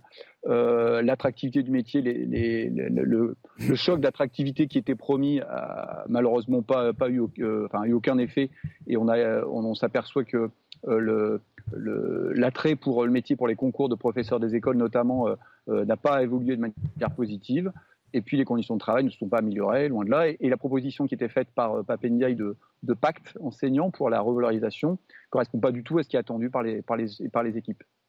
Martin Garagnon, on nous dit, euh, cet enseignant nous dit, euh, on change le casting, mais on ne change pas la politique, ça va rien changer, c'est exactement la même chose, c'est de la com qui change au fond, mais pas justement le fond. Bon, je respecte leur opinion, je trouve ça toujours un peu dommage de, dès le début, condamner une action qui n'a pas encore été entreprise. Et pourtant, parce que vous nous confirmez, le but c'était de changer tout changer le ministre et changer aussi l'image qu'il pouvait euh, renvoyer et changer l'idéologie aussi qu'il pouvait représenter On a eu, lors du changement entre Jean-Michel Blanquer et Papendiaï, on a eu déjà une, euh, deux profils totalement différents. Ah oui, d'ailleurs, personne n'avait compris à l'époque pourquoi on était passé de Jean-Michel Blanquer à, à Papendiaï. C'était le grand écart idéologique. Euh, en, cas de grand écart, vous savez, on risque le claquage. Là, visiblement, claquage, il y a eu. Et le grand écart, visiblement, n'a pas non plus satisfait un certain nombre de syndicats. Là, on revient avec Gabriel Attal à un profil, puisque Gabriel Attal, vous l'aviez rappelé, son premier poste en gouvernement, c'était justement secrétaire d'État jeunesse et SNU sous Jean-Michel Blanquer. Donc on revient quelque part aussi à une posture qui est effectivement, euh, vous le mettez en bandeau, euh, assez opposée, enfin assez euh, divergente de celle de Papendiaï. Je pense que Gabriel Attal. Donc vous, êtes content de cette nomination et du ah, départ de Papendiaï je, suis très content de l'arrivée de Gabriel Attal à l'élection nationale. Et donc du départ de Papendiaï bah, Oui, nécessairement, ce qu'il arrive, c'est que le président part. Mais vous savez, vous en parliez là, vous mettez l'anti-Papendiaï. Hier, il y a eu la avant-hier, il y a eu la passation. En 10 minutes, voilà, mmh. la passation du, de pouvoir au ministère de l'Éducation nationale. En 10 minutes, Gabriel Attal a, dans son discours, très clairement avec efficacité comme il sait le faire, posé les bases de ce que sera son action à l'éducation nationale. C'est un exercice, le discours de passation, qui n'est pas simple, parce que vous êtes à la fois dans la nécessité de rendre hommage à votre mes prédécesseurs et en même temps de marquer déjà une rupture. C'est-à-dire d'annoncer ce que Disons-le très clairement à nos téléspectateurs. Pas fait. Quand, euh, Papendia, euh, laisse la place euh, à Gabriel Attal, Gabriel Attal fait la liste de tout ce qui lui reste à faire et de, donc de tout ce que Papendia n'a pas réussi à faire. C'est un exercice mmh. qui est compliqué parce qu'il y a à la fois la nécessité de rendre un hommage et en même temps, vous êtes là aussi pour tout de suite annoncer la couleur de ce que vous allez faire et de votre action. Et on le voit bien, il est déjà sur le terrain. Jérôme. Puisqu'hier, il était sur le terrain. Vous le lisez comme moi, c'est vraiment l'anti-Papendia. En tout cas, c'est les, les signaux qu'il a envie d'envoyer c'est les signaux qu'il a envie d'envoyer. Après, je rejoins l'enseignant qu'on a eu tout à l'heure, euh, que vous avez interrogé tout à l'heure. Il faut faire attention, c'est les actes qui décideront euh, quel ministre est ou sera euh, Gabriel Attal. Ce qui est certain, c'est que l'éducation nationale concentre tous les plaies et toutes les tous les problèmes de la France. C'est 900 000 à peu près enseignants, en gros 700, un peu plus de 700 000 dans le public et un peu moins de 200 000 dans le privé. Euh, c'est, euh, je crois que c'était un ancien ministre de l'Éducation nationale qui avait dit le mammouth. Et on a l'impression au fur et à mesure des décennies que c'est irréformable. Qu'en gros, vous avez les syndicats qui disent rien ne va, on veut plus d'argent. Alors on sait que l'État n'est pas capable de mettre plus d'argent. Et on voit année après année, classement après classement, le niveau des élèves et le niveau d'enseignement français qui chute irrémédiablement au sein de l'OCDE. Donc effectivement, on attend une politique qui fasse un peu des merveilles, en sachant très bien que, un, on n'embauchera pas plus de profs. Deux, ils devront travailler un peu plus. Il en manque 3000. Il en manque 3000 déjà. il en manque 3000. Oui, je suis toujours étonné par ce chiffre parce qu'on voit qu'il y a plus d'enseignants en France qu'en Allemagne. En Allemagne, on ne manque pas de profs. En France, on en manque. Qu'est-ce qui se passe? Alors qu'il y a une population qui est même un peu supérieure en Allemagne à celle de la France. Qu'est-ce qui se passe? Est-ce que, nos profs, est que nos profs ne travaillent pas assez? Je pose des questions, mais les réponses euh, sont quasiment Mais ils sont aussi beaucoup moins payés. Et ils sont très mal payés. les fonctionnaires français sont très mal payés. Qui soient à force de sécurité, professeurs, médecins, infirmiers. Jérôme, il manque 3000 profs. Donc qu'est-ce qu'on fait? On va embaucher des contractuels qu'on forme en deux semaines. Donc vous êtes, euh, je caricature, mais vous êtes boucher, banquier le lundi, euh, le lundi de deux semaines après, vous devenez prof, vous êtes devant l'école. Et parfois dans les affectations, ils sont mieux traités les contractuels que, les profs qui ont fait cinq ans d'études. Bien sûr. Donc cette situation est, vraiment injuste. Est-ce que vous, partagez, est-ce que vous partagez mon sentiment, euh, Alain Talleux ah, il est parti. Bon, bah dommage, il partagera pas mon sentiment. Mais c'est vrai que cette question euh, des, contractuels, euh, Michael Sadoun, est, quelque chose d'injuste. Vous avez des, enseignants qui font 5 ans d'études, euh, donc c'est le métier. et qui sont des professionnels de la profession, si j'ose dire.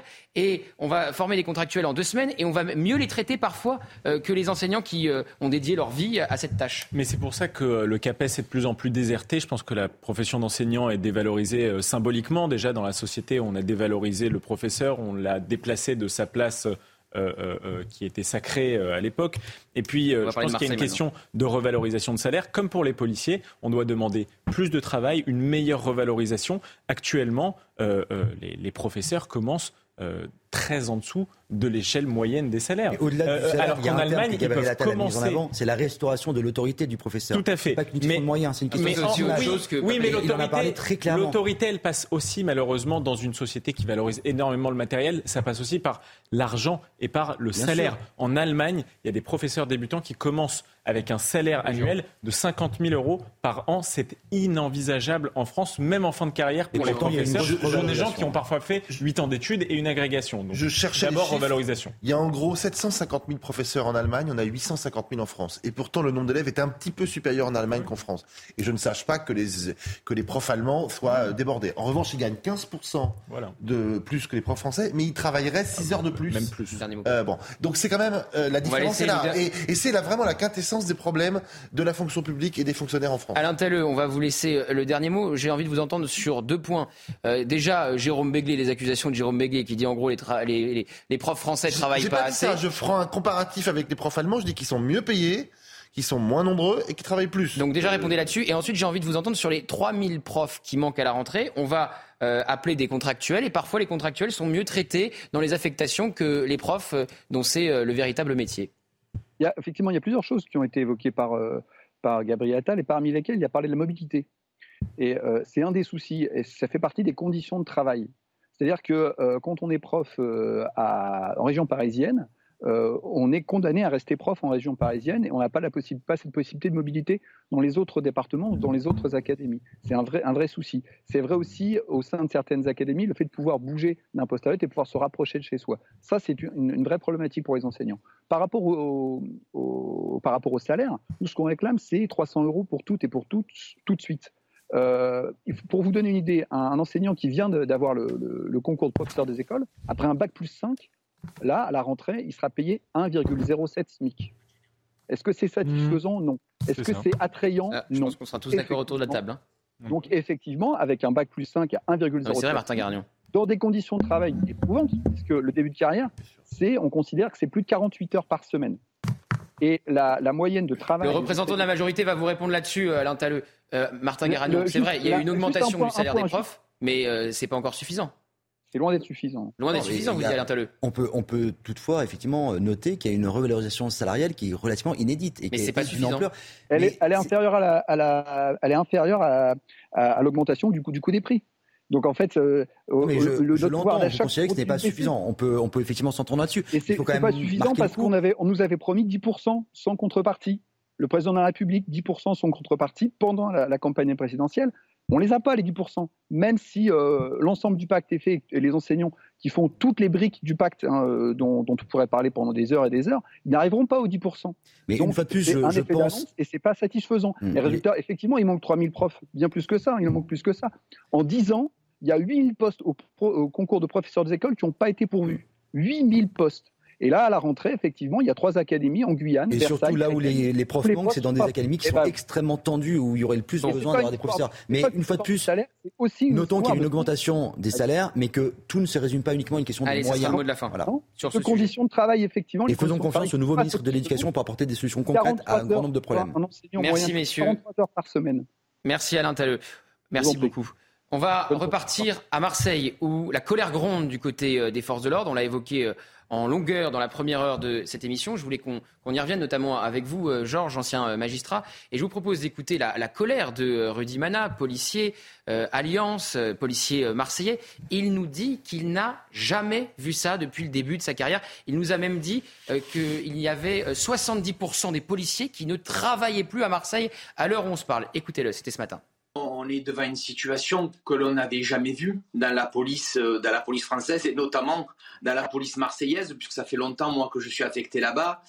Euh, on a un nombre considérable de policiers qui sont en arrêt de travail. j'allais vous dire plusieurs dizaines en mettant beaucoup de S à la fin, mais j'ai envie de vous dire ce matin quelques centaines. Euh, nous avons des policiers qui sont désabusés, on a des policiers qui sont écœurés, et on a des policiers aussi qui sont fatigués physiquement, mais surtout moralement. Georges, on est, on est au début de quelque chose là. Il faut, il faut reconnaître que la police a obtenu de très bons budgets grâce à Gérald Darmanin. Ça, Donc la crise qu'on est en train de voir, elle n'est pas d'ordre matériel ou financier, elle est d'ordre moral, comme ça vient d'être dit. Moral, c'est-à-dire manque de soutien vraiment affiché euh, au plus haut niveau de l'État, voire même quelquefois des propos euh, qui n'ont pas été acceptés à juste titre, n'est-ce pas? Et puis aussi euh, une crise un peu existentielle par rapport à la justice qui ne suit pas le travail des policiers. Quand on entend dire, vous vous souvenez le slogan, le problème de la police et la justice, c'est toujours malheureusement une réalité. Donc on voit bien qu'il y a un positionnement aujourd'hui euh, vis-à-vis de l'institution judiciaire et de la classe politique qui crée ce malaise au sein de la police. Et il faut en sortir. C'est une institution irremplaçable. Je rappelle, Georges, que le directeur général de la police nationale va se rendre sur place aujourd'hui à Marseille pour tenter euh, d'éteindre euh, l'incendie. Jérôme Béglé, ça montre bien ce qui est en train de se passer à Marseille, et avec des policiers qui se mettent euh, en arrêt maladie pour un très grand nombre d'entre eux. Alors, bon, déjà, sur un plan un peu anecdotique, mais quand même, je trouve que l'utilisation de l'arrêt maladie comme moyen de révolte, ou de faire, pour faire savoir son mécontentement est quelque chose qui, moi, personnellement, me choque. Bon, une fois que ceci est dit, c'est vrai que euh, les policiers qui assistent tous les quatre matins à des manifestations où viennent des représentants de, bah, des, des, des, élus dans lesquels on crie tout le monde déteste la police, c'est humiliant, c'est discriminant et c'est totalement injuste. Euh, deuxièmement, on sait que Marseille est un cas particulier. On nous dit à chaque fois qu'il y aura un traitement spécial pour Marseille, mais on a quand même l'impression que les années passent, les ministres de l'Intérieur et même les présidents de la République passent et que les problèmes marseillais demeurent. Euh, et enfin, euh, Georges l'a très bien dit, euh, on est un peu au chat, au jeu de je t'arrête, et 15 jours après, le magistrat n'applique pas la loi ou l'implique imparfaitement, ou en tout cas plutôt vers le plancher que vers le plafond. Et du coup, les petits voyous, délinquants, appelons-les comme on peut, comme on veut, se retrouvent en liberté et vont quasiment faire des pieds de nez, ou en tout cas vont narguer ceux et celles qui l'ont arrêté. Effectivement, c'est insupportable. Et je comprends que de temps en temps, euh, ils aient envie d'exprimer un peu bruyamment euh, leur, leur mal-être et leur malheur. À poser, si vous permettez, euh, à Louis Hervier Blondel, qui représente la, la NUPES sur lorsque, lorsque Gérald Darmanin, dans l'hémicycle, a égrené les noms de tous les policiers morts à l'occasion de l'exercice de leur mission, qui était un moment très très fort. On a tous remarqué avec stupéfaction que sur les bancs de la NUPES, hmm. on ne s'était pas levé. Qu'est-ce que vous en pensez de ça? Très bonne question. Ça, c'est une anecdote que je n'avais pas, mais c'est pas anecdote. Une anecdote, c'est pas anecdotique la mort des policiers. Et ça, non, et le, fait que, alors parce qu'il faut être mm. très honnête, euh, les députés PS se sont levés, mm. euh, les députés écolos se sont levés pour la majeure partie d'entre eux, la majeure partie euh, d'entre eux. Je pense à Benjamin Luc. C'est assise. Hein. Voilà. Euh, non, elle s'est levée à la fin. Après, elle s'est assise. Voilà, elle s'est levée à la fin. Moi, j'ai pensé comme vous, j'ai pensé comme vous, mais elle s'est forcée de reconnaître qu'elle s'est levée à un moment donné. Et alors, la France Insoumise s'est pas levée du tout. Il y a qui s'est levé. Ils auraient dû se lever. Vous avez raison. Raquel Garrido s'est levée, contrairement à Alexis Corbière sûr. Merci de votre franchise, mais pour très clair. Comment vous l'interprétez hein, J'ai rien d'autre à ajouter. Ils auraient dû Merci de votre franchise. Mais c'est pas une anecdote hein, quand même. Non, c'est pas anecdotique. C'est extrêmement symbolique. Ce qui est très intéressant, c'est que Monsieur tient une position très équilibrée, je trouve, depuis le début de ce plateau sur la police, sur l'école, etc.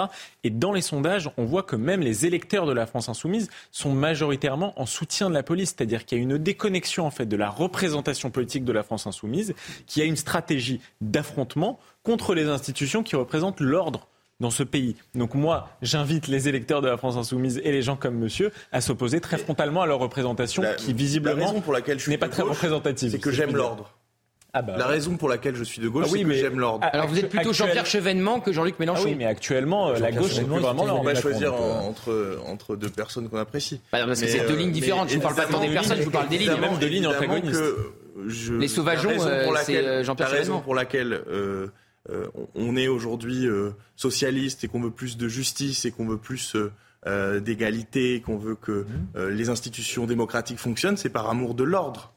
Parce que c'est pour, pour moi, c'est ça C'est une l'ordre drôle de façon d'exprimer votre amour de l'ordre, Je- je- Je ne sais pas si vous percevez l'amour de l'ordre à la France insoumise, mais c'est pas vraiment ce qui transparaît depuis des années. hein. Mais la recherche, c'est, je sais pas sur le sur le sur le sur le détail du propos, mais l'important c'est la tension vers vers une recherche d'harmonie dans la société et même si on va plus généralement avec avec euh, notre environnement, avec en fait avec sur tous les sujets, une recherche d'harmonie. Bon, c'est la fin de notre débat. Je voulais euh, redire un, un dernier mot sur euh, Kylian Mbappé, puisque vous savez qu'il ne sera pas au, au Japon. Je lisais tout à l'heure les, les textos d'Eliott Deval, très en colère euh, sur le traitement de, de Kylian Mbappé au, au PSG. Est-ce que Eliott Deval est là? Je me suis dit, on va l'appeler. On va l'appeler, Eliott, puisque vous avez commencé comme journaliste sportif. Alors, je vous laisse 30 secondes pour euh, pousser votre coup de gueule, cher pas un coup de gueule. Je vous écoute attentivement et euh, vous voyez derrière moi, je suis au vert et même quand je suis au vert, vous venez m'interpeller, cher Gauthier. Ben oui, on peut pas se quitter, Eliott, on peut pas se quitter, c'est comme ça, vous savez, vous me manquez, voilà. Moi, je suis là au plateau quand vous vous pr- présentez l'heure des pros et vous, vous n'êtes pas là. Et vous me manquez euh, également. euh, Alors allez-y sur Kylian Mbappé. Non, c'est vrai que c'est déjà c'est un sujet qui fait parler euh, euh, beaucoup de Français. Et en fait, c'est une histoire de gros sous. D'abord, il y a un contexte sportif, c'est-à-dire que, comme je vous ai dit dans le message, le Paris Saint-Germain s'attaque au seul joueur depuis Zlatan Ibrahimovic qui a toujours respecté sportivement le Paris Saint-Germain, quand d'autres, sans les citer, ont préféré les boîtes de nuit au, euh, club. Donc ça, c'est le premier point. Il y a trois joueurs qui ont respecté l'institution depuis le début. C'est Zlatan, Cavani et Kylian Mbappé. Ces trois joueurs-là ont euh, finalement euh, vraiment tout fait pour le club. Et puis après, c'est une histoire de gros sous, mais de très très gros sous. Parce que si le Paris Saint-Germain est en colère, c'est parce que si Kylian Mbappé part, il partirait libre. Or, le PSG récupérerait 0 euros l'année prochaine si Kylian Mbappé euh, quitte le PSG pour le Real. Or, Mbappé, au contraire, lui, récupérerait ce qu'on appelle une prime à la signature. C'est-à-dire qu'il va avoir un gros chèque de la part du Real, mais qui reviendrait qu'à Kylian Mbappé. Donc c'est une histoire de gros sous. On a bien et puis compris, c'est une Elliot. histoire sportive. Voilà. Merci beaucoup. Bon week-end. Et on vous retrouve lundi, évidemment, à l'antenne. Bien Merci, sûr. messieurs. Moi, je vous retrouve ce soir à 19h pour Face à l'info et à 20h avec Mister Georges Fenech pour l'heure des Pro 2. À ce soir.